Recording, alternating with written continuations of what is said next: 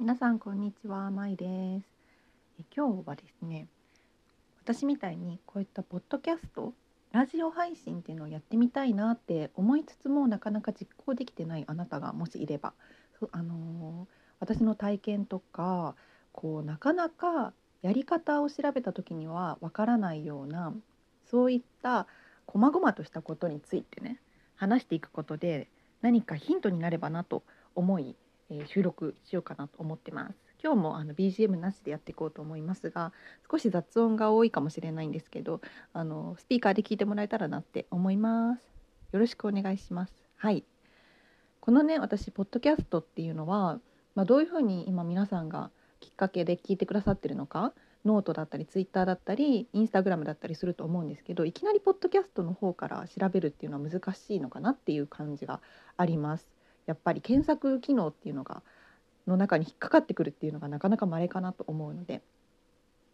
はい、でこのねポッドキャストを始める理由きっかけっていうのは別のところでも話してるんですけど私が去年の10月に参加していたそのコミュニティというかビジネスコーチングビジネスをやっていこうっていうあのコミュニティの中であのポッドキャストを始めるっていうプログラムも一緒になってたので、まあ、反強制的にというか、まあ、自分の意思ではなくラジオを始めることになったんですよね。でそこでこのアンカーっていうアプリを使うんだけどこうやり方っていうのは本当にいろんな方がブログとかでまとめてくださってるので選択肢としてはまあ3つくらいのこう媒体どれ使うか選んであとはもう話して送信したらもうラジオ配信できるわけなんですよね。ただそれがなかなかハードルが高い理由っていうのはそのお気持ちの面が全然カバーされてないからなんだよね。気持ちがそんなに高まってないとかこう不安の方が勝っちゃってるとかなんかよくパッとしないピンとこない部分があるってことだと思うんですけどあのそういうのをね私の話も聞い体験談を聞いて何か、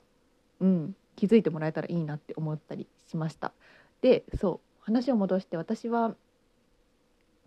そう反強制的にラジオを始めたんですけどその前にその私会社員やってて4年間で総務っていうなんか電話を取ったりこうスケジュール調整したりとか、まあ、新入社員のあの対応したりとかお茶出したりとか、まあ、経理もちょっとかじったりとか結構そういう感じの仕事をしてたんですよね。だから毎日いろんな人と話してたんだけどこうなんか私もともと高校生大学生社会人こう友達の話を聞くことが多くってだからあ会おう遊ぼうってなってもカフェとか行ったらあの相手の話を23時間ぐらい聞き続けるみたいな。悩みとかこう彼氏のこととか仕事のこととかこういろんなこと。であの私さそれを真剣に聞いてたらあの話が短くなるかなって思ってたんだけど私がさ真剣に丁寧に聞けば聞くほど話が長くなっていってなんか全然帰れなくなる。あのもっとこれもこれも聞いてほしいこれも聞いてほしいってなって結果的になんか前にだから話せるとかってなってくるとその秘密っぽいような話とかをたくさんいろんな何人かの方から聞いちゃって私はすごくパンクしちゃってて。でこれ私の聞き方がダメなんじゃないかって思ったんだよねその時に、まあ会社員の途中くらいで。これがまあ高校生時代から続いてることだったからこう私の何がいけないんだろうみたいななんで普通の友達関係ができないんだろうとかっていう風に一人で悩んじゃってたんですけどあので聞き方が下手くそだからって思ったからまずその心理学をベースにした傾聴っていう傾くに聞くって書く傾聴の講座に行ったのがきっかけであの気づいたことがあってあのこれを聞いてくださってる方とか他者から見たらいやそりゃそうだろうって感じなんだけど当の本人の私は全くもう10年近く気づかなかったことがそのどうして聞くばっかりになっちゃう。コミュニケーションとか友達関係とかしか作れないのか？そう。っていうのの理由が私が自分の話をしないからっていうことの答えだったんですよねそれが。うん、なんか私は十分人の話はちゃんと聞いてられていたしかつ質問もできててで職場でもそういう総務とかっていういろんな人の話を聞いたりこういい感じにさ話しかけたりするっていうのが無なんだろうあの無条件に求められる仕事をあのそこそこやってたっていうのが証拠なんだけど自分では全く分かってなくて私は聞くのが下手だから話すのも下手だから頑張んなきゃ頑張んなきゃってずっとあのスキルをスキルをただただ積み重ねてたってことに気がついたんですよね。で結構本当気がめいるくらいまでなっちゃってもう会社も辞めたのも仕事が頑張りすぎたっていうのもあるけど半分ぐらいは人の話を聞きすぎてなんかもう自分が分かんないしもうなんか辛いみたいな人間関係ももうなんかみんな話しかけないでみたいな本当に喋りかけないでみたいな感じの境地にたなんだろうなっちゃったんだよね最終的に。そうそれでもあの自分が聞くのが下手くそだからっていうのから傾聴講座にまで行ってそこでやっと気づいたのが私が自分の話をしてなかったからだちょっと回りくどくなっちゃったんですけどそういうことがありました。でそこでまあ会社を休職したんですよね1ヶ月ちょっとくらい。でその時に家にいてああ私ダメだなみたいななんでこんなことになっちゃったんだろうっていうふうにいろいろ考えてた時にまあその人に自分の話をしてないからっていうのが分かったわけなんですよね。じゃあ何をしようかなって思った時にあのラジオアプリみたいなのを一回やったことがあったんです。あの名前忘れちゃったんだけどその、まあ、配信アプリですよね顔出さずに匿名で。それはなんかツイッターとかで結構流れてきてた広告で何回か見たことがあってで、まあ、私がやるわけないしとか思ってたんだけど、まあ、それをやったらどうなるだろうと思って試しにそれでお話をする、まあ、自分でトークルームみたいなのを開催してで来てくださる方にと話したりチャットで拾ったりして話すみたいな感じだったんだけどめちゃくちゃ私にとっては異文化って感じでその初心者すぎていろいろ1週間か2週間でもうやめたんですよね。なんとなく合わないなって感じて。ただ結構刺激的だったじゃだそうだったなって思いました。なんか私が結局その初めは人のところを聞きに行ったりとか、まあ、自分に合いそうなちょっとカルチャーが好きそうな人とかなんかちょっと HSP っぽい感じの雰囲気の人とかいろいろなねお悩み相談用のルームを開催してる人のとこ行ってみたりとかいろいろ自分でもそういうのを立タイトルを毎回変えてみたりとか BGM 流すみたいなところ行ってみたりとかいろいろその1週間2週間だけだけどいろんな挑戦をしてみたんですよね。もう暇だかし時間もあるしそうすることがないからで真夏だったから暑いから部屋の中で冷房をかけてなんかそういうラジオに触れたのが初めてのきっかけがそれだったんですよね。そうでそっからあの、まあ、その話とかももう忘れるくらい私はいろいろそこからねまた自分で占いの勉強してみたりとかあとは本当にゆっくり休む期間を設けてあの一人旅したりとかあとは引っ越しをしたりとか友達とゆっくりご飯に行ったりとか、まあ、一人で本当に生活用品を揃えることを楽しむみたいなこういう素朴な生活をしてみたりとかしてようやく、まあ、絵を描くようになったりとかでそのだから最初にラジオのこのアプリを始めてから丸1年経ってからそのビジネスのコミュニティに入ってそこでラジオをやるってことになったっていうこう経緯があったりします。そうだからその時にあ私ラジオやるのかびっくりと思ったけど、まあ、そのこれもいいチャンスだから挑戦だと思ってあのやってみようサポートしてもらえるしやってみようって思った時にその私がその時考えてたアートをもうちょっと生活に取り入れるとかアート的なことで私が知ってることとかをシェアするそれでこう一人の時間を充実させたりとか、まあ、感受性の豊かさを自分でね感じ取るためのきっかけになるようなそういったラジオをやってみようっていうところに行き着いてこの「アートフルジャーニー」というポッドキャストがあの始まったわけなんです。そうそれでこうアーティストの人を呼んでみたりとかその同じようなライフコーチの方を呼んでみたりとかしてあの対談とかも、まあ、やってみたりとかしてでそこからは自分の考えてることっていうのを発信するようになったんだけれどもそう、まあ、最初はアート縛りでこう色についてとか、まあ、アートっていうのをどうやったら私らしく喋れるかなっていうのアンテナを張って日々日常生活を送っていく中であ散歩しながら色をチェ色を見つけるっていうのもいい話だなとか他にしてる人いなさそうとか思ったりとか本当直感ですよねこういうのって。なんか絵描く時になんかどこまで完成どやったら完成なんだろうっていう悩みとかって湧くよねみたいな話とか。そう。なんかこうアートってそもそも何？みたいな話とか、まあ、ちょっと私的に、まあ、直感と、あのー、アートをやってみたいけどなんかアートなんて交渉すぎて無理って思ってる人が何を聞いたら喜ぶかなっていうかあそういう視点があるんだなって思うようなことを話していくっていうのが結構最初の方は最初の半年かな結構それがノリに乗ってね私は楽しく話したわけなんですね。そうまあ、こういうのはだからこうきっかけっていうのは何だってよくってそうただこう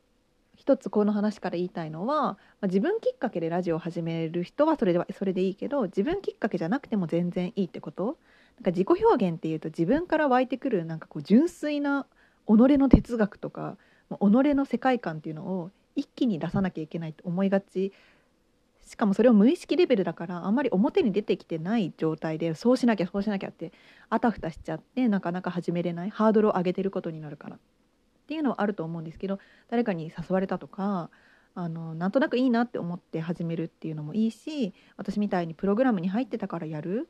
っていうのでもよかったりその私は人の話を聞きすぎて結構病んじゃってたけどそれってそれだけ聞くっていう能力もあるっていうことを認めるためにすごくね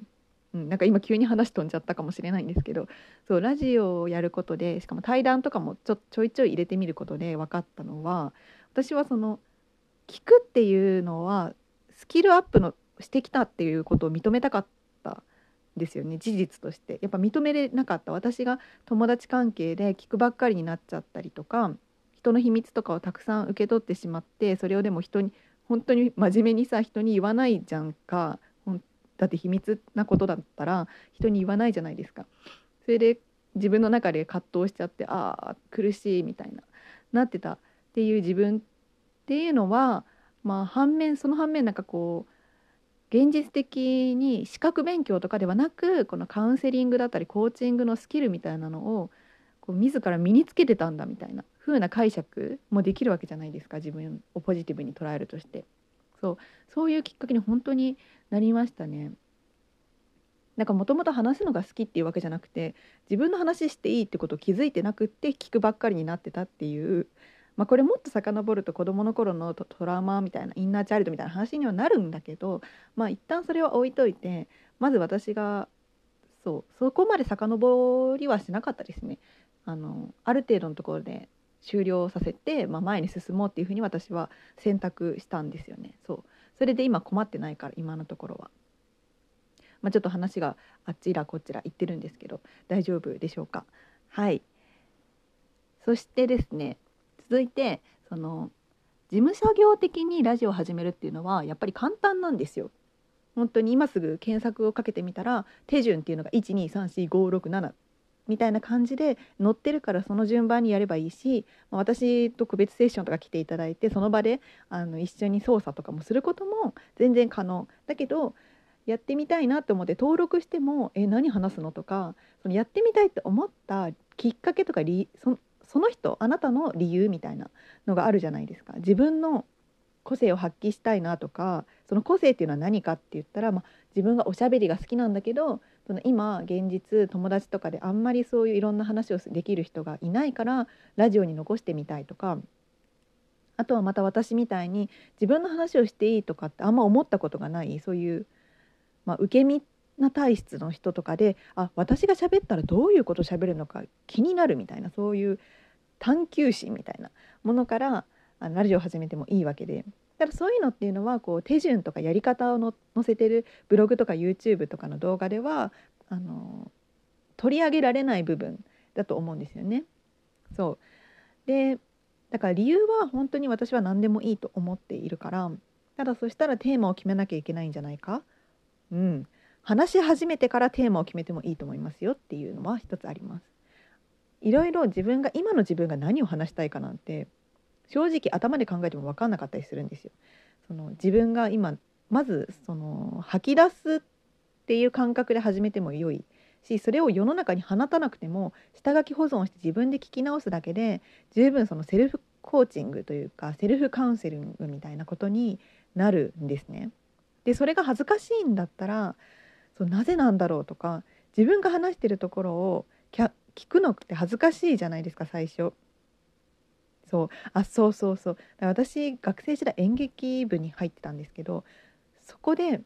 あのそこ一回私克服したんです。だから私もすごい長いジャーニーを経てなんですね。なんか最初から何もやったことないのに人前で話すとかも電話対応とかもしたこと私電話対応もしてたからさ電話対応もしたことないのにあのラジオ収録して自分で聞き直すとかって結構ハードル高いとは思います。だから大丈夫焦らなくて。私の場合だと演劇部にその美術担当その美術とか大道具がやりたくて入ったんだけど演劇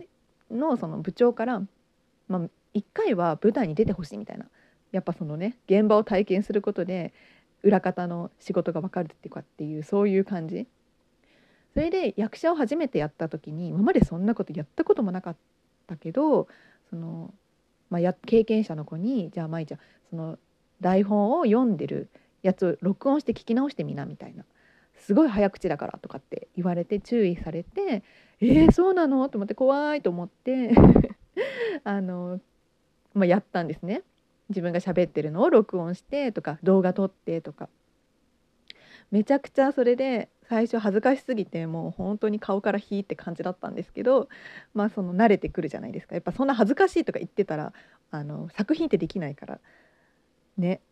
私はそのもともと映像映画とかも好きだしミュージカルとかもそういう世界観みたいなのが好きだからその作品を作る自分が一部になったのであればやっぱ恥ずかしくても頑張んなきゃみたいな。なんかそういうモチベーションはね結構高かったからね、まあ、その最初の1ヶ月とかはもう緊張してもうやめたいって感じだったけど結果的にすごいいい経験だったなって思って。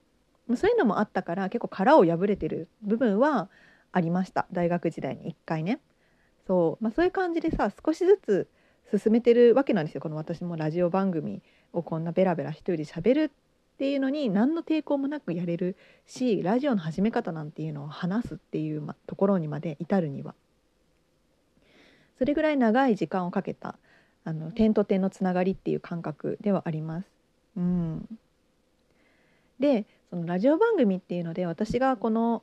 もうすぐ1年半くらい続けてるんですけどぼちぼちその決めてなかったことはあの配信の週に何回とか月に何回とかって決めないっていうのを私は選びました。これを決めた方がやりやすい人もいるし決めてないからこそあの私は決められた枠スケジュールに沿うのがすごく苦手やろうと思えばできるんだけどすごく義務的になってしまってなんかすごいカリカリしちゃうからそういうのも自分のとの向き合いになりますよね。そういうのもあるからあの週に何回とか決めてないから毎日3日くらい喋りたいことがずっと湧いてくるなって時はそれぐらい配信したし1ヶ月とか空いちゃう時もそれはそれで OK っていう風にしました。やっぱそれだけその何て言うのかなこういうラジオって別に今すぐにこう収益になるっていうようなことでもないし本当に多分自分と向き合うツール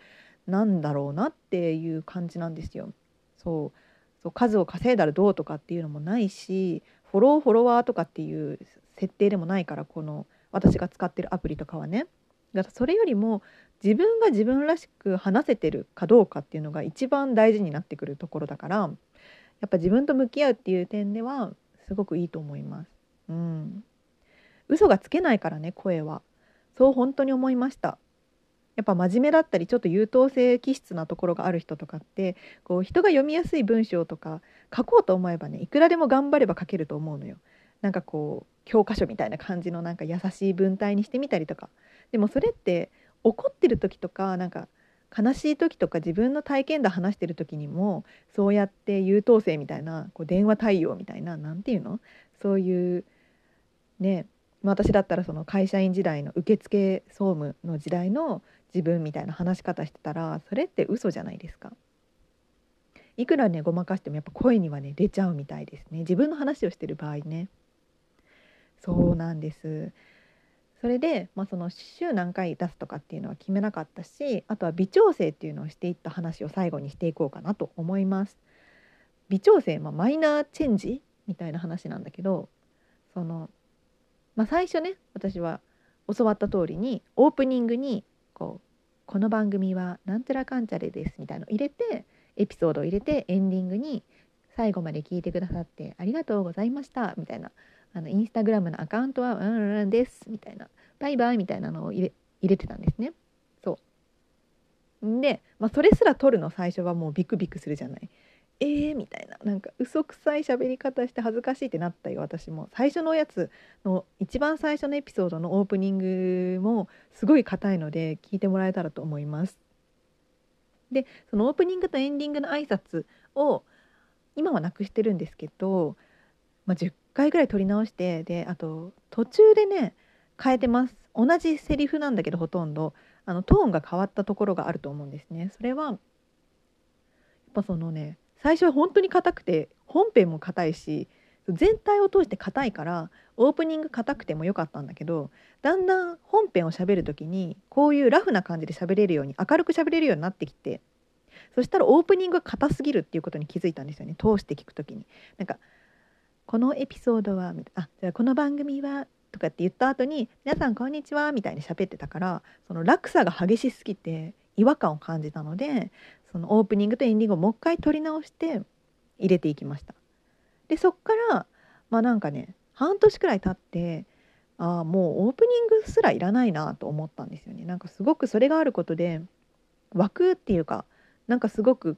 邪魔に感じたわけで、うん、そうそれにその、まあ、そういうのがあった方がさ自分のそのインスタアカウントとか別にツイッターアカウントとかに来てもらえるんじゃないかとか自分のそのやってるセッションとか買ってもらえるんじゃないかとかっていうのもうっすら思いがちかもしれないんですけどぶっちゃけ関係ないと思っててだってそのポッドキャストから入って聞きに来る人っていうのが少ないから。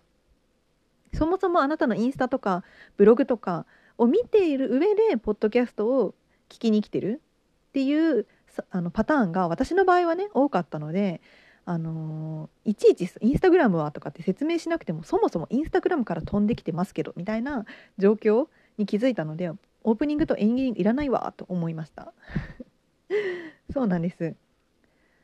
まあ、そこはね、まあ、一人一人違うと思うので、まあ、そういうのも全然いつでも相談あの受け付けます。セッションに来てくださればいつでもアドバイスとかどういうあのお客さんに向けてどういう人に向けて話すかとかやっぱ他人に向けて話そうとしすぎて自分の言いたいこと忘れちゃうこともあるあるなんですけど、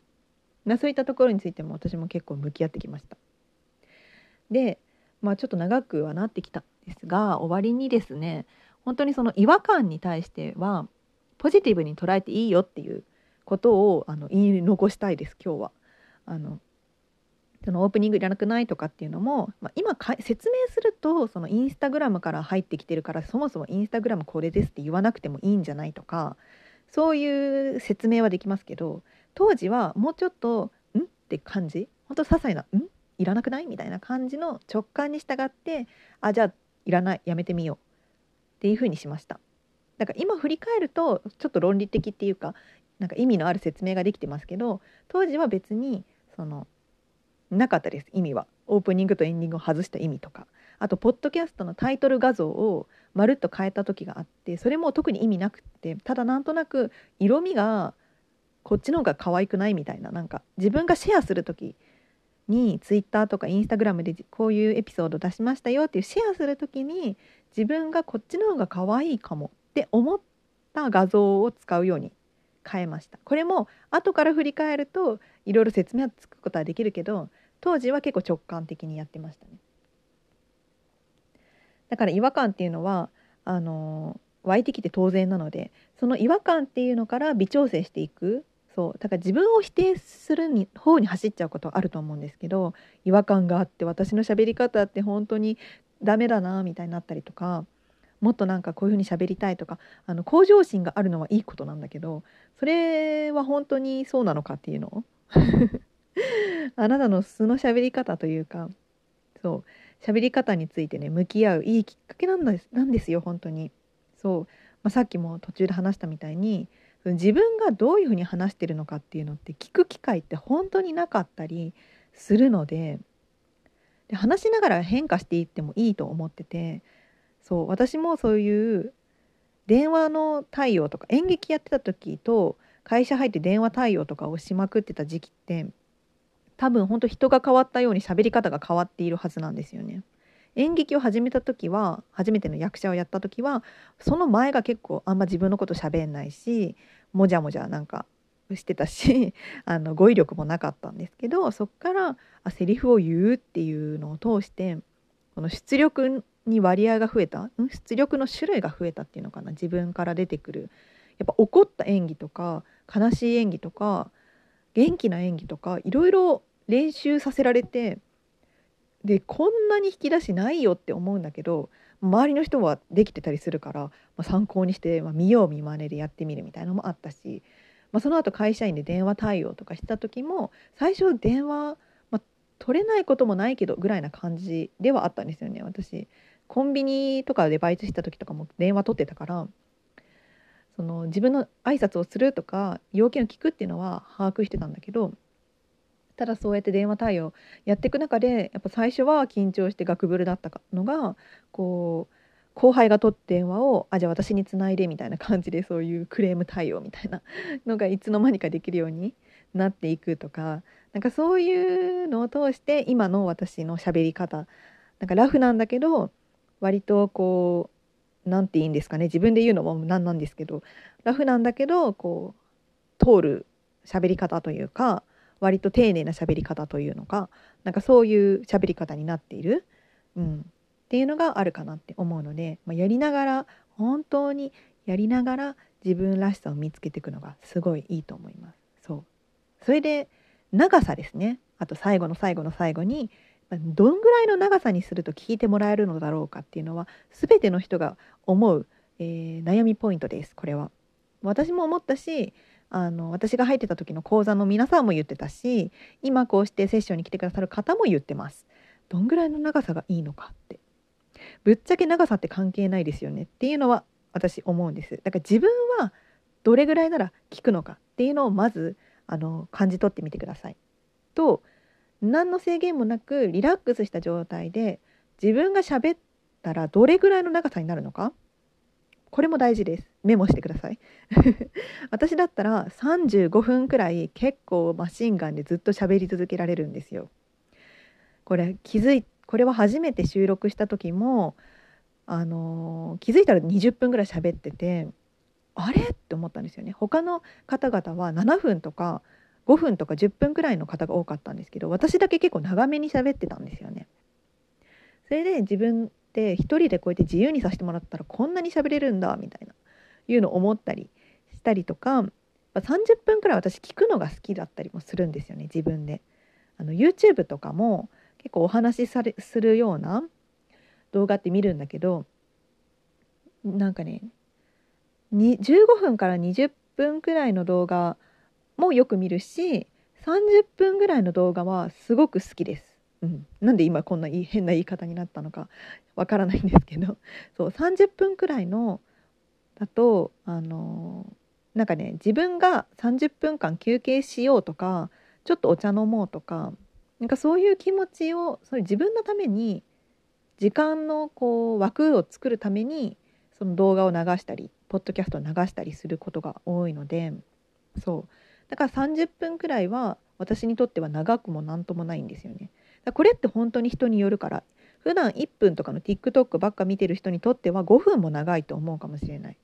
それは本当に自分の生活を振り返って自分の感覚っていうのをあの研ぎ澄まして見ていってみてください。それと自分が自然と喋り終わるってなった時に何分くらい喋ってるのかなっていうのも。だってさ何度だってリスナーの立場になりすぎてもその架空のリスナーって存在してないから本当にあなたのリスナーにアンケートを取るなら別としてね。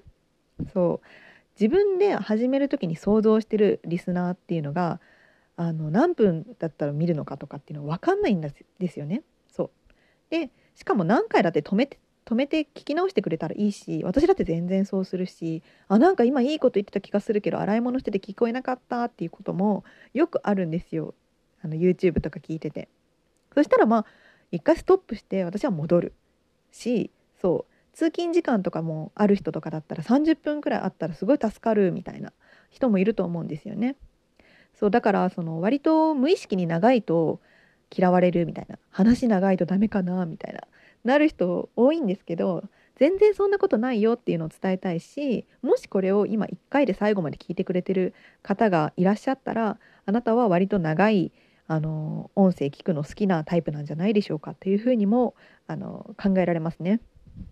はい。ということで今日も私今これ29分58秒経過したところなんですけれどもいい感じにまた30分喋り続けてしまいました。